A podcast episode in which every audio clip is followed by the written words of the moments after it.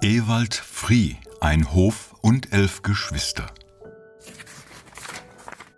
Ewald Frie wurde 1962 im münsterländischen Nottuln geboren.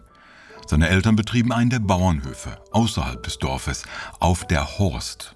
Bedingt durch Corona-Krise und deshalb vertagten anderen Projekten begann er die Geschichte der Familie anhand von Interviews mit seinen Geschwistern und Verwandten nachzuzeichnen, ergänzt durch Recherchen in Kirchenbüchern, Landesarchiven und Gemeindeverzeichnissen. So entsteht eine umfassende Geschichte des Hofes seit dem Dreißigjährigen Krieg, detaillierter bis in das 20. Jahrhundert. Der eigentliche Sinn des Buches ist aber nicht eine historische Rückschau, sondern zu zeigen, wie sich bäuerliches Leben vom 19. Jahrhundert bis heute gewandelt hat.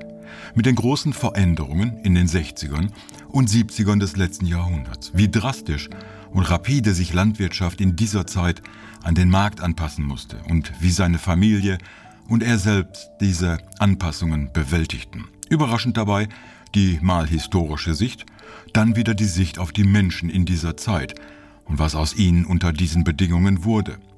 Das Buch ist historische Arbeit als auch persönliche Reflexion, die eine beeindruckende und faszinierende Geschichte ergeben. Nicht ohne Grund kassierte Free mit diesem Buch 2023 den Deutschen Sachbuchpreis des Börsenvereins des deutschen Buchhandels.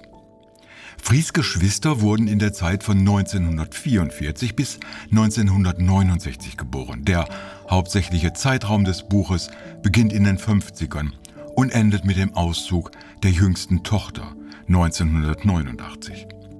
Wie in der Familie sind die beiden wichtigsten Protagonisten Mutter und Vater Free, von ihrer Herkunft bis zu deren Charaktereigenschaften und wie sie mit den Kindern umgingen, wie sie den Hof führten, was den Tag bestimmte und wie so ein Hof in dieser Zeit funktionierte.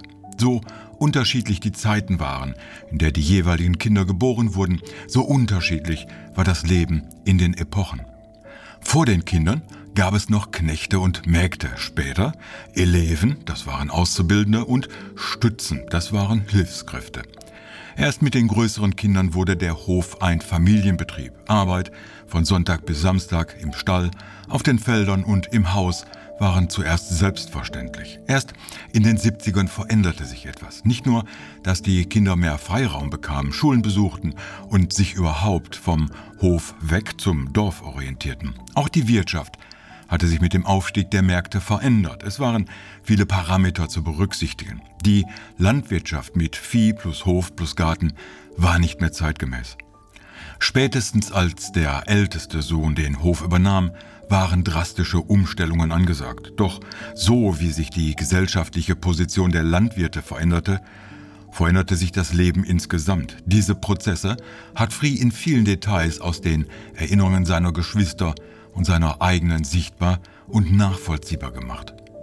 Eine große Rolle spielen natürlich dabei die Geschwister von Ewald Frie, ihre jeweiligen Persönlichkeiten, ihre Vorlieben und Abneigungen und wie sich das alles auf das Gesamtsystem Hof auswirkte. Spätestens in den 70ern war klar, dass ihre Zukunft nicht mehr in diesem Hof lag, sondern da draußen in anderen Welten. Nun lebe ich selbst in einem ostwestfälischen Dorf. Direkt gegenüber meinen Wohnzimmerfenstern liegt der größte Hof des Ortes. Gehe ich am Abend mit meinem Hund Duna die letzte Runde, komme ich noch an mindestens drei weiteren Höfen vorbei. Auf der einen Seite quatsche ich ja gerne mit Leuten hier aus dem Dorf, erfahre von aufgelassenen Höfen, von Feuersbrünsten und den vielen Geschichten des Dorfes. An dieser Stelle war das Buch sehr aufschlussreich, zu erfahren, wie Landwirtschaft und Familie früher aussahen, als noch Pferde und Rinder vor den Flügen standen, als es diese ganz getrennten Welten Land und Stadt gab. Fries Buch über die Veränderungen im bäuerlichen Leben ist faszinierend und bietet eine ganz andere Sicht in die Vergangenheit, weil sie sich an realen Personen und Geschehnissen entlang arbeitet. Free lässt eine vergangene Epoche wieder auferstehen. In einem überraschenden Stil. Mal historisch, mal persönlich, mal analysierend, mal nur beobachtend. Kein Wunder, dass ich das Buch in einem Tag durch hatte.